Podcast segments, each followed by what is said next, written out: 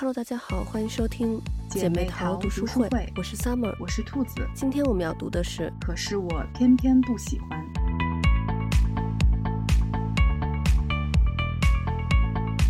Johnny Depp 这个案子前段时间终于是尘埃落定了。嗯，Johnny Depp 可以说是大获全胜，嗯、最终陪审团是裁定对 Amber Heard 的所有指控全部成立，要赔一千万美元，再加五百万美元的惩罚性赔偿。嗯、但是因为那个州规定惩罚性赔偿的上限是三十五万美元，所以最终呢是一千零三十五万美元。然后对 Johnny Depp 这边呢，就是象征性的判了两百万美元的赔偿，嗯、因为就是只认定 Johnny Depp 的那个前律师说的话对 Amber Heard 造成了诽谤。其他的都不成立。嗯，这个案子其实 Depp 要赢很难，因为他告的是诽谤，所以首先他就要证明自己确实是没有家暴 Amber，呃，反而是 Amber 家暴的他。然后呢，他还要证明 Amber 确实是写了关于他的文章，而且是带有恶意的，嗯，并且就是确实对他造成了各种的损失。嗯，所以开庭之前呢，大家其实都不看好 Johnny 赢，但是随着这个庭审的推进呢，大家就慢慢就全都站到 Johnny Depp 这边了。嗯，因为在一般的这个家暴案件当中，其实大家都是比较偏向女性的，对，不太会觉得男性被家暴。嗯，所以就是 Amber 当初说他被家暴，然后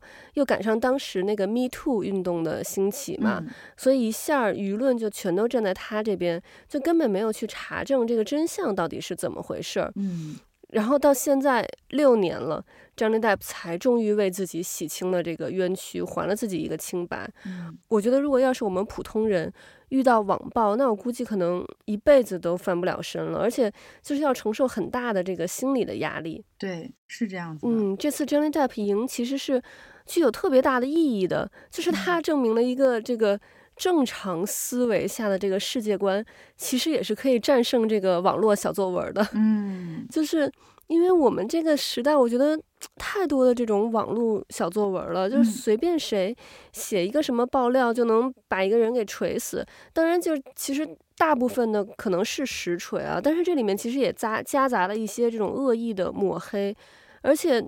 就是大部分的媒体。嗯，为了点击量，也是不分青红皂白的就去报道呀，去转载，就根本不会去查证这个真实性。是的。那我们这个普通，嗯，普通大众呢，就被这个媒体带风向，然后呢，特别兴奋的吃着瓜。可是我们不知道的是，有时候我们吃的不是瓜，而是人血馒头。嗯，是，没错，是这样。像我们之前读这个，嗯、呃，金端夫妇的这个。故事里头，英子奶奶其实也会说，就不能人云亦云，要有自己的思想。嗯、你像这里边咱们读的这本书也是，我觉得我们就是要有一点这种“可是我偏偏不喜欢”的精神，嗯，就是不要别人说什么就是什么，要用自己的这个头脑去思考、去分析。嗯，我觉得现在就其实我们很多东西啊，都是慢慢就是自动化了，就不用我们动手去做，比如各种智能的那种电器啊，所以渐渐我们就变得越来越懒。但是有一件事儿，我觉得是一定不能让别人代替我们做的，就是思考。嗯，我们得到一个资讯的时候，我觉得就是不能不假思索的接收，要理性的去分析，然后客观的去思考，而且有时候可能还要进行一些相关的查证，嗯，才能确定这个信息的真实性。嗯，而且我发现现在大家好像看到一个瓜，就很容易开始一种全民狂欢式的这种去吃瓜，嗯，然后呢去抨击这个瓜的主角。但是过一阵儿，等这个热度过去了，或者说另一个瓜出来了，大家就完全不会再理之前的这个瓜了。对即使之前的这个瓜可能是被误会了，然后可能反转了，但是没有人会关心了，也没有人会知道了。我觉得这个其实很可悲的。没错。哎呀，我。我太同意你说的这个了，就是，嗯，以前我们都会说有图有真相，嗯、但我现在对这句话，我觉得也也不完全是这样。有时候并不一定你看到的这个图，它就一定是是真的，就是真相。嗯、因为其实我们都不了解，呃，这个事情里面到底是怎么样的。嗯、所以我觉得没有查证过的事情，就不要去，嗯，擅自的发表一些言论和观点。对。嗯，我觉得这个对对对自己和对当事就是其他人都是不负责任的。嗯嗯，所以就是说，就是当你看到这个东西，你被你的情绪带起来了之后，我觉得还是要先思思考一下，就像你说的，一定要思考一下。嗯，就是三思而后行，先想一想这个事情。嗯，不要着急的去呃跟风发一些发表一些言论，或者说甚至是就直接说啊，要他怎么怎么怎么样。我觉得还是需要再多想一想，因为在没有查证，在你不了解事实的情况下，你其实是没有办法直接去下定这个结论的。嗯，而且就像你刚才说的，就等到另外一个瓜出来，就掩盖了这个事情，就没有人再去关心了，就没有人去关心这个事情的真相了。可是这个事情的当事人却对他造成了伤害。嗯，那他的这些伤害怎么办呢？嗯，就是他却要自己一个人去承受，我就觉得就是 Johnny Depp 可能这六年其实过的是挺艰难的，而且他要在这种强大的舆论环境下，他要去自证清白，其实是非常困难的，非常非常难。对，我就很难想象他这六年到底是怎么过来的。但是大部分的吃瓜群众依然是在过着自己的生活，可是他呢，就是承受了很多。他不应该承受的一些东西，是，所以我就觉得真的是要谨慎吃瓜。嗯，我觉得大家就是能、嗯、能过好自己的生活就已经挺不容易的了。我们何苦要再去给别人的生活增添一些，嗯，就是可能会给他带来一些伤害呢？就我觉得，嗯，就没有没有必要这样做。嗯，对，你像那个，哎，我又想起来，就是这个 Amber Heard，就是他们放了一段那个录音嘛，Amber 就是对 Johnny 说，就是非常非常这种颐指气使的那种语气，然后就说其实 Johnny 才是这个家暴的受害者嘛，但是 Amber 就在那段录音里就说说说你去啊，你去告诉全世界，你 Johnny Depp，嗯，你是家暴的受害者，你你去告诉全世界，你看有谁会相信？就是。非常，就是你作为一个加害者，你你你你反而这么理直气壮的，哎、嗯，是，所以有时候我们就是不能根据网上的一些呃片段、一些小作文，然后就就被带了这种节奏，还是、嗯、我真的觉得。你不了解事实，没有查证过，你不知道这个到底的原委，就不要轻易的去下结论。对，很多人可能真的只有有一天这个瓜发生到自己身上了，然后才知道哦，原来我当时就是之前吃这些瓜的时候，嗯、就是我不应该是呃保持了这种态度。对，是这样的，就是真的是没有查证过的事情，就不要轻易的去下结论，嗯、因为。因为其实有很多事情都是我们不了解的，我们不了解的东西有很多，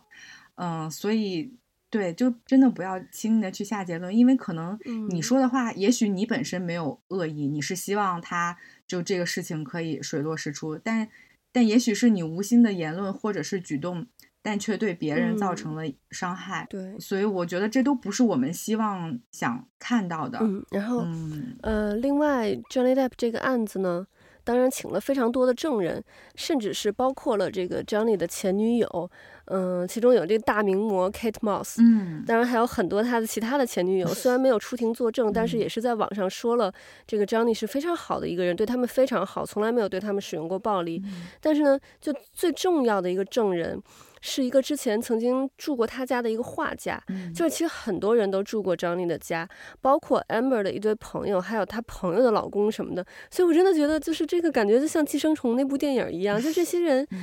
非常好意思的就住到别人家里头，而且就是这么多人，然后去住到别人家里头。然后，呃，但是这个画家呢是之前呃张丽认识的，但是怎么认识我忘了。反正就是张丽好像本来是要买他的画，然后但是跟他说可能过一段时间买，但是呢后来。他去找这个画家，就是他，他没有跟他买画，他跟他这个画家说，说我打算帮你办一个画展，这样呢就能让大家都来买你的画，你都能把你这个画都给卖了。因为就是如果我给你买画的话，我可能就是买几幅，但是我希望能帮助到你，能能让大家都发现你的这个才华。所以呢，他要帮他办这个画展，而且他说你就过来住我家，然后呢，我给你在我家弄一个工作室，你呢就在我家准备这个画展，而且你住你住多久都无所谓。然后这个画家当时听到就特别感动，因为他之前就是在网上卖一卖他的画儿，然后呢，他而且他当时是住在他妈妈家的这个车库里头，就这个人看起来其实大概可能四五十岁的样子吧，所以其实生活是非常困苦的。但是张利贷因为发现了他的这个才华，然后呢就不遗余力的帮助他，就等于瞬间是帮他改变了这个命运。所以这个人在法庭上作证的时候呢，也都是特别激动，然后就就都那个哽咽。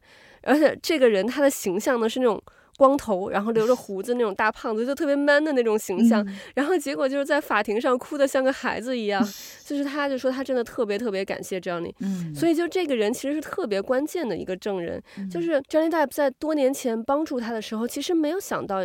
嗯，以后可能会和前妻打官司，更不会想到说需要这个人来帮他做证人。嗯，但是正是因为他之前的这个小小的一个善意的举动，就竟然就帮他在这场就是特别重要的官司上起到了一个很关键的作用。嗯，所以我觉得就是真的是咱们那句老话，勿以善小而不为，勿以恶小而为之。嗯，就是我觉得我们平常还是要多做好事，虽然就是是不求回报，但是其实你可能你不知道什么时候你之前种下的一颗小小的这种善良的种子。就能结出一个非常好的，能帮助你的这个果子出来。所以就是还是像咱们前面说的，要对这个世界保持一个善意。对，我觉得与人为善很重要，就是要做一个善良的人。其实我们现在的这个嗯世界，就是怎么说呢？现实的世界肯定不是。就是像温室一样都是美好的，嗯，但是我觉得如果大家都能心存一些善意，对对方留有善意，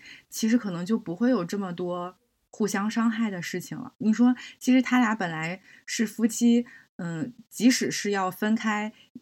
我我觉得理想的状态也是好聚好散，嗯，但最后却落到这样的下场，对，这其实是我觉得并不是大家想看到的，嗯。嗯，我觉得如果大家都想要吃这种瓜，那就说明我们这个世界、这个社会是有就是有问题了。我觉得大家都应该还是希望能够看到的是好、嗯、美好的、善良的那一面。嗯，所以我也觉得就是真的还是希望大家都可以对人保有善意，对这个世界也保有善意。嗯，我觉得可能就不会有那么多互相伤害的事情了。对。嗯，当然也不是说就是一味的、一味的要要退让或者是怎么样，嗯、就是就是我们还是希望就是说是整整体是往这个嗯好的方向去发展的。当然遇到遇到不好的事情，肯定是要去维护自己的权益，这个是肯定的。嗯，只是我觉得就是说，其实我们大家都是希望不要有这样恶意的事情发生。对，因为这其实对我们所有人都是一个都是有不好的影响的，嗯、就应该。我真的还是希望大家可以共同的营营造一种比较良好的氛围，我觉得这也是大家都希望能能看到的。嗯，嗯对，我觉得就是，嗯，对这个世界，对呃别人都更宽容一点，是这样的。嗯，我觉得没有人希望可以看到天天都上演这种互相伤害的戏码。我觉得，对，嗯嗯，那就就没有什么意义了。嗯嗯。嗯对，因为其实这个就是对双方伤害都很大。对，就是 Johnny Depp 在他上庭的，就是第一天，呃，我忘了是哪方的律师了，反正就是问他，呃，你为什么要上庭？他就说，这个案子最终无论结果怎么样，我都是输了。嗯，就是我这么多年的这个，就是就这个我名誉已经是受损了。对，我即使我这个案子最后赢回来了，但是。大家还是就是你永远会，因为尤其现在是这个就是信数字化的这个时代，嗯，你这个这些之前的报道什么的，永远是会在网络上有，对，不像说之前可能以以前的这种就是这种纸媒的时代，嗯，或者甚至更早之前的，你可能你过了很久之后就没有人知道这个事儿了。嗯，那现在就是这个数字化的时代，这个永远都会在这块儿，大家。呃，任何时候过了多少年之后去查当时的新闻，永远还是会在的。是的，即使就是最后你这个官司赢了，你这个嗯、呃、证明了你自己的清白，但是你之前的这些嗯、呃、被人诬告、被人诽谤的这个信息还是会有的。没错，就是永远会有人嗯不知道在什么时候就会把这个事情拿出来说。对，就这个事情一一定会跟着他一辈子的。嗯、所以这个就这个伤害就是。就已经是没有办法磨灭了。嗯、你想，他之前这六年，然后在之后就会一直跟着他，就是永远有人提起 Johnny Depp 的时候，可能就会说的哦，他当年怎么怎么怎么怎么样。对，嗯，就真的其实想一想，哎，对、嗯、对，而且就是你看他，虽然这个官司赢了，但是就是他之前因为。嗯，他前期之前的这些言论，导致他这个《加勒比海盗》还有那个《神奇动物在哪里》嗯、这两部电影，就是都把他剔除出去了嘛，就是不找他拍了。嗯、即使说现在这两部电影想重新找他回来再拍，但是可能他的那个心情，就你知道那个那个感觉就不对了，嗯、就是就是回不去了，你很难再去回，对，很难再回去了。嗯，是这样的。哎呀，所以我觉得，对，真的是这件事情就是对对大家都是伤害，嗯、就确实就是没有没有赢的那一方。对，嗯，就真的，我觉得这并不是，我觉得我反正我并不想看到最后是这样子的，就是觉得。嗯，就真的还是希望可以，尤其是在网络上的世界，因为大家都看不到对方，嗯、所以还是应该要对自己说的话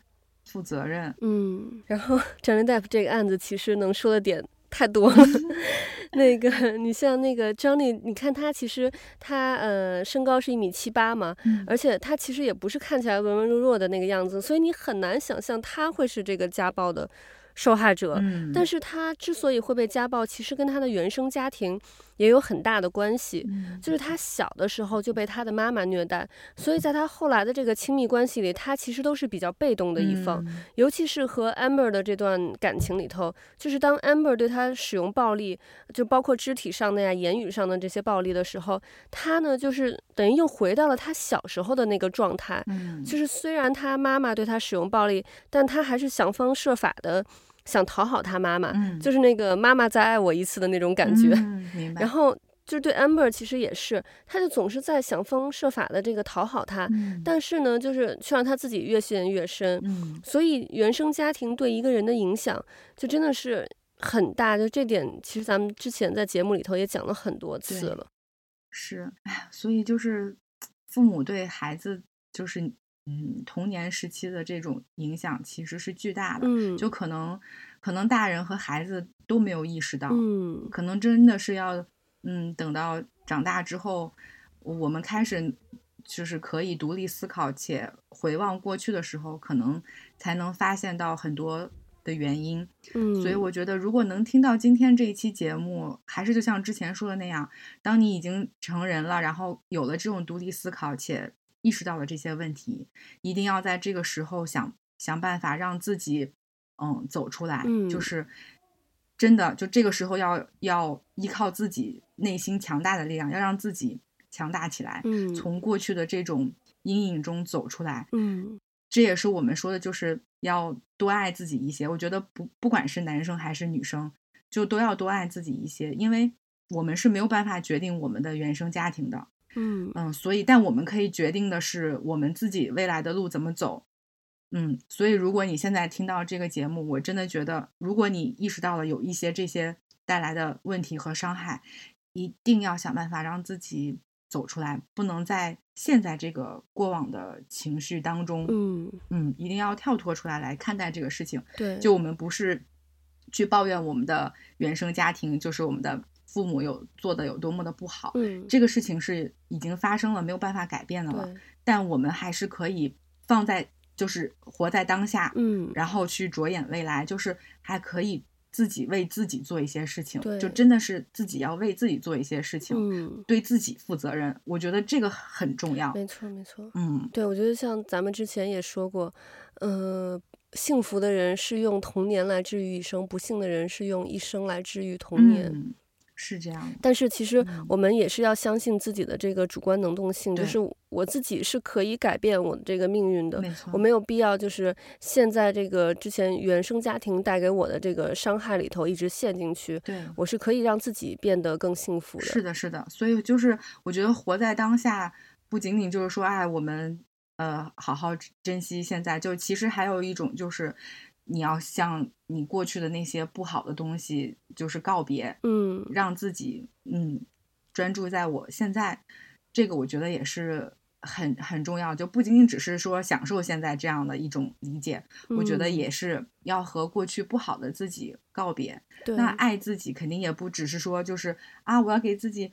享受好的物质和生活什么的，其实还有就是精神层面的这个爱自己，嗯，我觉得。其实是更重要的，就是你内心的这种富足和强大，是比物质上的这种富足更重要的。对，另外这个案子结果出来之后呢，Amber 就发文说这个是时代的倒退啊什么的，就是感觉这个判决对女性很不友好的那个意思。嗯、但是其实这个判决，我觉得跟男女没有任何关系，嗯、完全就是 Amber 她自己作的。这个案子整体下来最出彩的是 Johnny 的那个女律师 Camille，嗯，然后法官是女性，陪审团里有女性，嗯，这些女性通过这个案子其实都证明了女性的价值。这个案子我觉得一点儿也没有贬低女性的意思。嗯，你要真说的话，反正我觉得这个案子里的男性感觉形象都特别弱。就比如那个帮 Johnny 作证的那个画家大哥，然后那么 man，在法庭上哭的梨花带雨的。然后 Johnny 作为一个男性被家暴，就是这，我觉得这个案子不是。恰恰证明了女性的力量吗？嗯，就是我们之前的节目里头，其实也反复说过，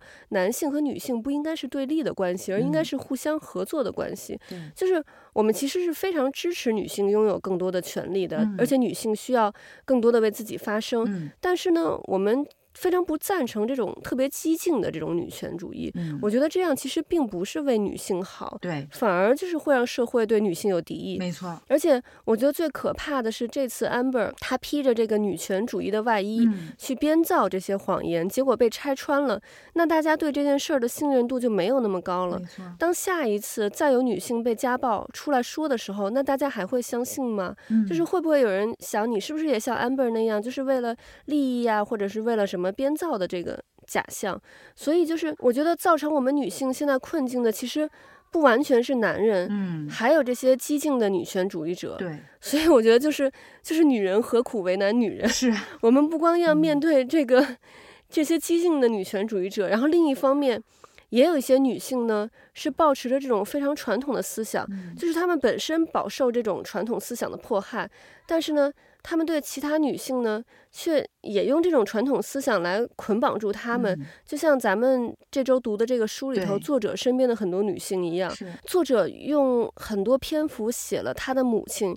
其实我们可以看得出来，作者的母亲是一个很伟大的母亲。从小呢，学习成绩优异，不管在哪儿总能考第一名。但是呢，却是因为是家里的长女，然后，嗯，受家里这个经济条件所迫，所以小学还没有读完就去工厂做工了。嗯，可是他的母亲虽然去了工厂，但是呢，一直没有停止阅读。正是因为母亲一直在阅读，为子女做了一个好的榜样，所以这个作者和他的弟弟呢，都考上了很好的学校，嗯，以至于作者的这个妈妈的文化水平呢，在。他的同学里就显得那么的突兀，嗯，可是即使是这样的母亲呢，却还是苦苦的劝自己的女儿一定要生一个儿子。其实说实话，我发现好像就是，嗯、呃，台湾这边的思想好像其实比比我们就是要更传统一点。很多人就是还是有一定要有一个儿子的这个想法，嗯、反而是我觉得现在好像咱们对男女都无所谓了。就我身边很多人都非常想要女儿，都不想要儿子。没错，是这样的。嗯，哦、对。但是其实，嗯，作者的母亲呢，在这个作者的另一篇文章里头也说过一句话，让我觉得很感动的。他就说。嗯，我只能说你们活在一个很好的时代。你说不要容忍，没有错。但阿妈生活在一个女人一出生就会被丈夫打的年代，那也是真的。我体谅她，一如我体谅你。你很多时候的言行也不是我一下子就想明白的。我尊重我与你生于不同的年代，有不同的可能性。嗯，我觉得就是他的母亲，我觉得其实。还是很不容易的。虽然他有他可悲的一点，就是他的想法还是被这种传统所禁锢，嗯、但是呢，他也能接受自己的女儿跟自己有不一样的想法，嗯、就是能试着去理解他的女儿。我觉得这一点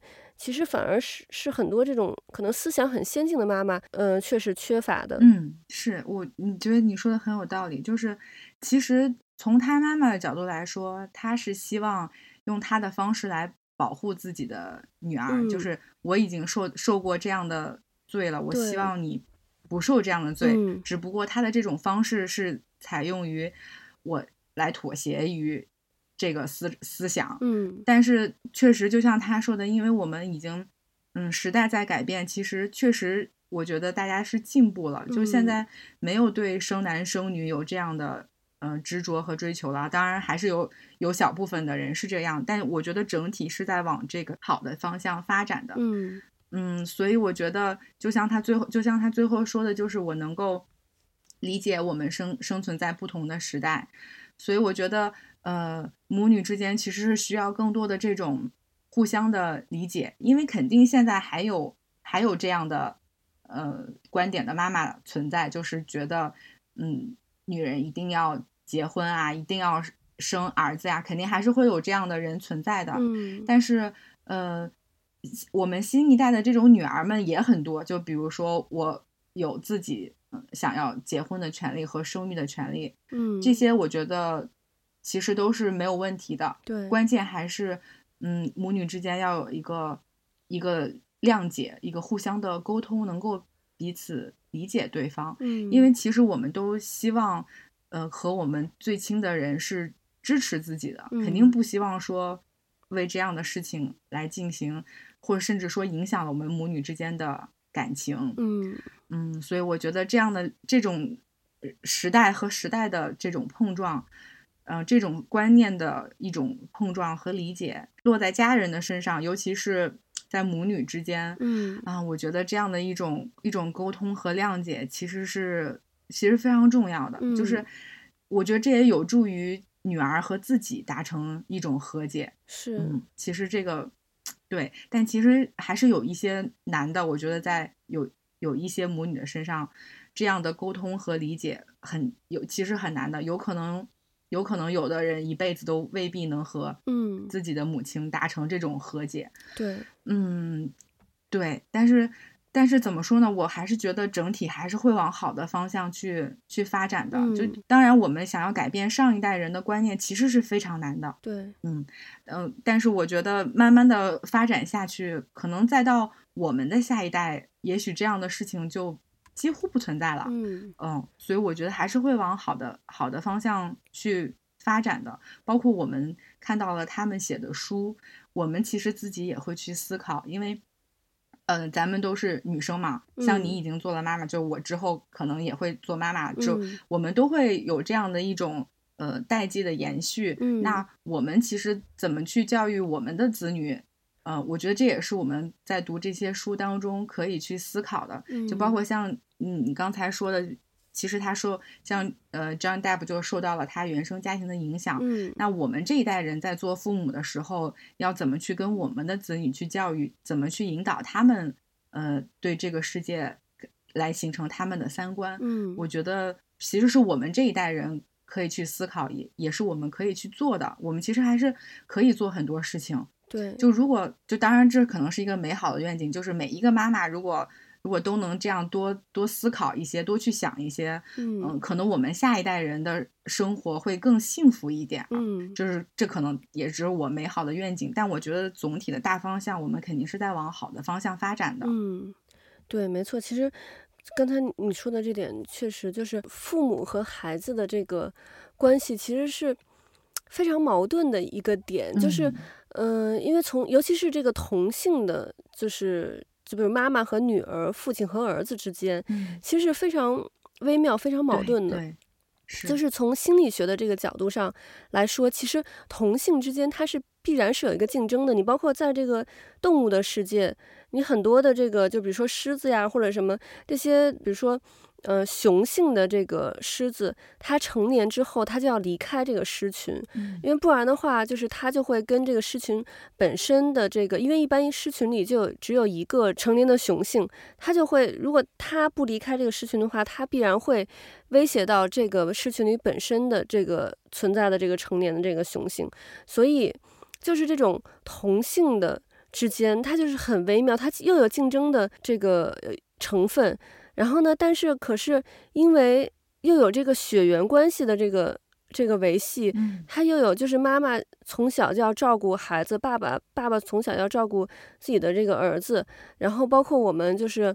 呃。长大之后，我们觉得也要去，就是去反反馈这个父母从小对咱们的这个养育，所以就是非常矛盾的一个事情。但是呢，我们就是作为人类来说，我们不光是有这个就是动物的这个属性，我们其实还有社会的这个属性，所以我们就是更多就是情感方面会会放得更多。尤其是嗯、呃，我觉得很多人真的是自己成为了父母之后，就更容易跟自己的这个父母达成和解，就是他可能。就是以前只是站站在这个自己的立场呃立场角度上来想，对，尤其是可能青春期，为什么青春青春期的时候很容易和家长这个产生矛盾，就是青春期的时候，嗯、你就是其实从动物的这个角度来讲，它也是这个时候是它就说力量最强的时候，嗯、然后它的自我意识也开始觉醒，对。他认为就是说我我已经是一个有能力和你去抗衡，我我就是从小到大我第一次有能力和你去抗衡了，嗯、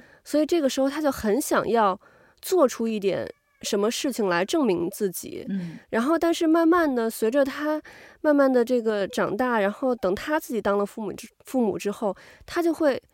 站到父母的角度上来讲，哦，原来当初父母这么做是这个原因，嗯，所以就是更容易能和父母达成和解。嗯，对，是这样，就是就是能更能换位思考了，互相站在对方的角度上去考虑问题。嗯，这个其实是我觉得在亲密关系中挺重要的一点的，嗯、特别是就是和父母那一代人相处的时候是这个样子。嗯嗯，这本书里头有有一个我觉得挺逗的是，他讲到，其实我们之前也说过，说这个男人至死是少年，就 是好多人都觉得就是男人心里永远住着一个长不大的小男孩，嗯，然后。好多好多那个就是太太也都是把这个先生当这个大儿子来养，但是呢，就是其实有好多好多这个男性，尤其是可能家里头，呃，这个家里女性比较多的，就是比如说有很多姐姐啊什么的这种的男性，他真的就是从小可能这个妈妈啊姐姐们，然后都对他很照顾，包括结了婚之后，太太对他也很照顾，然后就。让这个男性呢，就是，嗯、感觉就一直没有长大，而且很多这种就是，呃，我们所谓的这种丧偶式的育儿，男性很少参与到这个这个家庭里头，都是感觉就是像他这里面说是只取不给，从不冒风险。但这个里面呢，就是这个作者的朋友的爸爸就是这么一位先生，然后呢，他朋友的这个姑姑。就跟这个他朋友的妈妈就说：“说我这个弟弟就是个大孩子，你给他时间，他会长大的。”然后他朋友呢就过来问这个作者说：“说这句话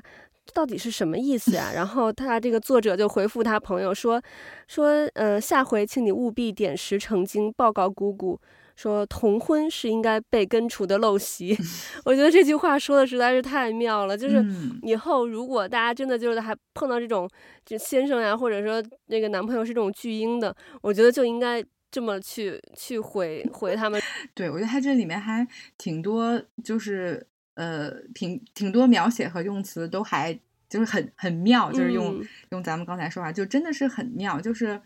嗯，而且尤其是他对很多这个人物的刻画，还有心理，呃，心理活动的描写，嗯，都非常的到位，嗯，就是你看了之后会很有这种共鸣感和代入感。对，这个作者呢，他是这个，嗯、呃，台湾的一个作家，他，呃。就我不知道大家有没有看过一一部这个剧叫《你的孩子不是你的孩子》这个系列，嗯嗯，其实还挺好看的，有点就是类似于黑镜的那个风格，嗯，就是有点有点科幻的那种的，然后但是讲了很多这个社会的议题，所以我觉得就是这个作者他其实也是就是。在这本书里头，他其实也是讲了很多这种社会议题，然后，嗯，我觉得就是挺很多东西挺值得我们去反思的，所以大家就是有兴趣的话，可以去就是找他这本书去看一看。嗯，OK，那我们今天的节目就到这里了，我们下期再见，拜拜，拜拜。